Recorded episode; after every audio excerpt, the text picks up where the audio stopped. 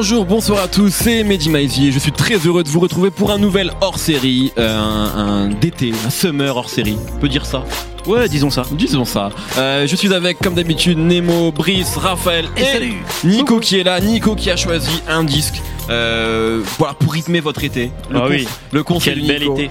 Euh, on écoute, enfin on va découvrir ça tout de suite avec le petit Nicolas. C'est parti.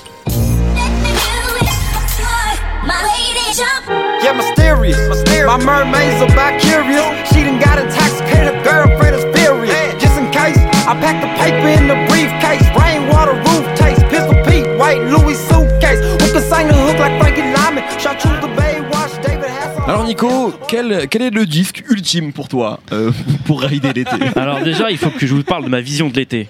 Pour moi, les vacances d'été, juillet-août, genre c'est un moment où tu rencontres des gens que tu connais pas, qui te connaissent pas, et du coup tu peux être qui tu veux, tu vois? Tu peux oublier euh, tous les tous les principes que tu suis l'année, tu vois. Tu Ça peux sent le mindfucking. tu peux teaser la gueule, tu peux droguer, tu peux, tu, tombes, tu peux tomber amoureux tous les jours de n'importe quoi et de n'importe qui. euh, tu peux écouter euh, des turbines de fêtes foraines et plein de musique complètement inavouable, tu vois. Tu peux même t'habiller avec euh, des tenues euh, dégueulasses, des chemises hawaïennes et des shorts qui vont pas ensemble. Et euh, finalement, une fois que tu as passé tout ça, à la fin de l'été, tu es un peu nostalgique, tu vois, de Mhm. tout ça, de ces grands moments. De... Parce que tu te demandes si tu as envie de retourner à ta vie normale ou si tu as envie de rester. euh, cette espèce de, Gros pas, beauf. de, de gros beauf plein de vodka, euh, tu vois, de, de Don Juan qui faisait ce qu'il voulait, qui t'habillait comme un surfeur fluo, tu vois. Et c'est pour Tu ça parles que de moi là ou quoi là? je parle un peu de Raph. Je pense à Raph en disant ça. Il te ressemble beaucoup les Et d'ailleurs, la- l'artiste ressemble un peu physiquement à Raph, puisque l'album que j'ai choisi pour rythmer votre été, c'est Neon Icon de Riff Raff. Il est extrêmement fier de lui là. Euh, je suis très fier de moi là. Euh, alors, pourquoi Évidemment. Pourquoi Bah parce que Riff Raff, c'est le mec qui a décidé de rester toute sa vie le mec que vous, vous êtes que l'été. Tu vois Riff Raff, euh, c'est simple, c'est un mec qui au départ s'appelle Horst Simcoe et qui du jour au lendemain a décidé de devenir Riff Raff, une espèce de caricature de rappeur, un blanc avec des tresses, des tatouages, habillé en joueur NBA.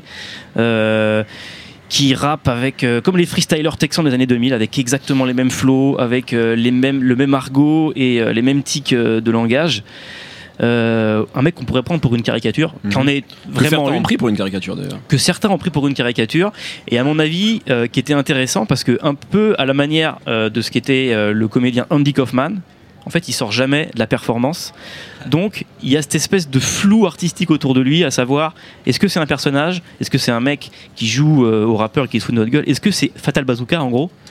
Ou est-ce que c'est un mec complètement baisé? Parce qu'on Est-ce arrive que pas c'est Gérard Bast? Ou est-ce que c'est ouais euh, Non, pas mais juste pas, j'ai envie de faire le con. faisons les cons non mais tu vois Franchement, une émission sur Est-ce Riff que- t'attends pas à ce qu'on soit sérieux, mec. non, hein. c'est vrai, j'ai fait ça- j'ai pas fait ça pour ça. Est-ce qu'il est sérieux, tu vois? Et c'est vrai que c'est le doute qui plane euh, sur toute sa carrière à Riff Raff. Et euh, sur Neon Icon, ce qui est intéressant, c'est qu'il y a d'abord, on va dire, un tiers des morceaux qui sont des morceaux où il pose son personnage, qui vont être euh, des trucs d'un mauvais goût absolument dégoulinant. Je pense qu'il y a un morceau, un des tout premiers morceaux qui s'appelle Cocaine, qui est un truc de rock qui, pour, qui aurait pu être sur une, je sais pas, une bande originale de American Pie, où en gros on est plongé en plein dans des, dans les soirées pavillons d'université américaine où tout le monde joue à- au, au beer pong Ouais. et essaie de pécho la mère de Stifler. C'est, ridicule en claquettes chaussettes. Euh, il va y avoir aussi des freestyles euh, parce que voilà, comme je disais, il est inspiré des freestylers texans et euh, ça va être des prods complètement farfelus avec des bruits de d'arroseurs automatiques, avec des bruits de Donc là pour le coup on est dans l'été, tu vois, c'est des trucs rafraîchissants, mais d'une façon un peu mongole comme a pu le faire euh, Lil Yachty après. Et euh, même dans la façon de, de- de rapper et de faire de l'ego trip, parce que sur ces freestyles là c'est ça, il fait de l'ego trip euh, comme le faisaient euh, Gucci Mane et Lil B, c'est-à-dire avec des images absolument farfelues.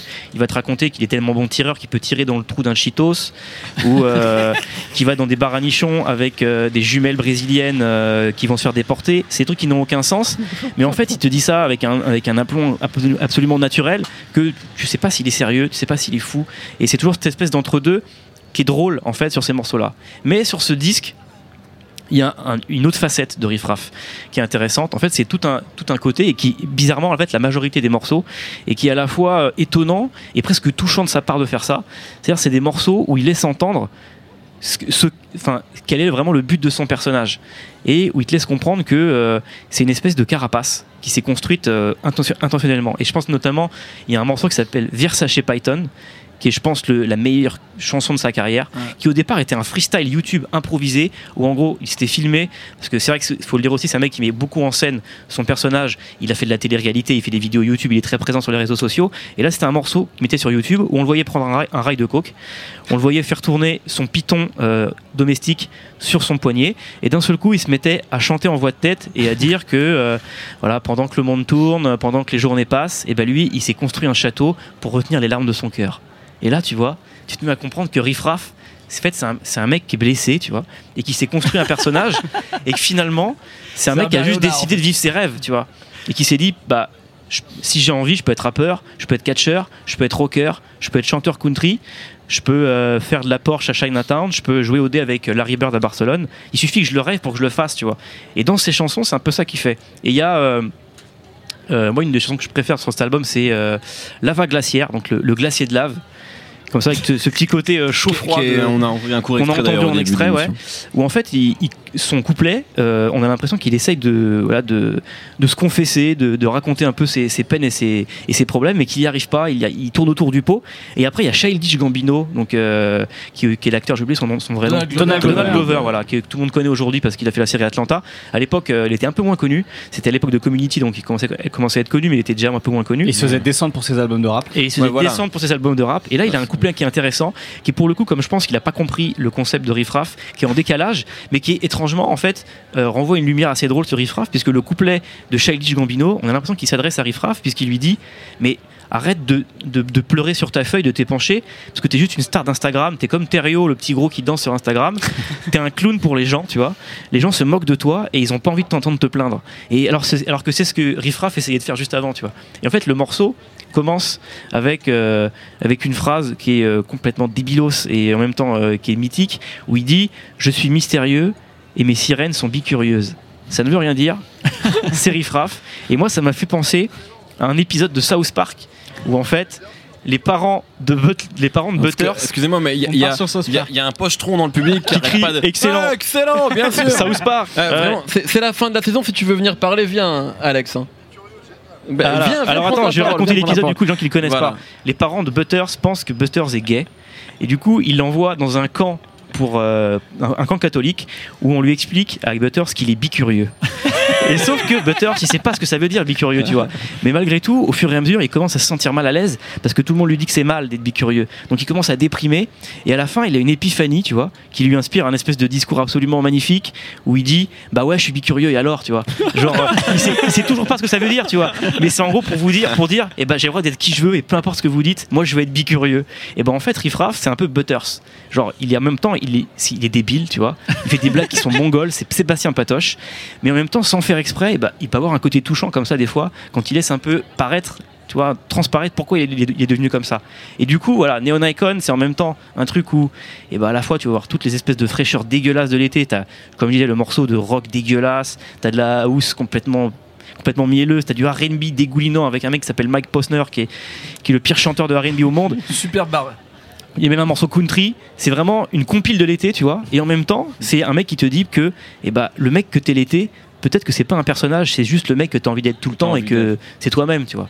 Et c'est pour ça que Neon Icon, il faut que vous l'écoutiez tout l'été. Parfait. Bravo, monsieur. Très belle pochette. Bravo, Nico. Et excellente pochette, bien sûr. Excellente pochette. Euh, ah oui, oui. On est très loin dans la private joke, mais en tout cas, ce qu'il faut retenir, c'est que Nico a choisi Neon Icon de Riff Raff. Bravo, Nico. Merci à toi. La semaine prochaine, on se retrouve avec Nemo qui, lui, euh, va vous ramener. Ce sera un album des années 90, on peut le Un dire. truc de vieux. C'est pas grave, c'est pas grave, c'est pas grave comme d'hab. Euh, à la semaine prochaine, passez de bonnes vacances. Bisous. Salut, c'est Thomas Rozek, vous venez d'écouter nos fun, je vous invite à enchaîner avec nos ciné où on cause cinéma, série, grandeur et désespoir de ce qu'on peut voir sur petit et grand écran. On parle fort mais on a bon cœur, ça s'appelle Nos ciné, c'est un podcast du réseau Binge Audio.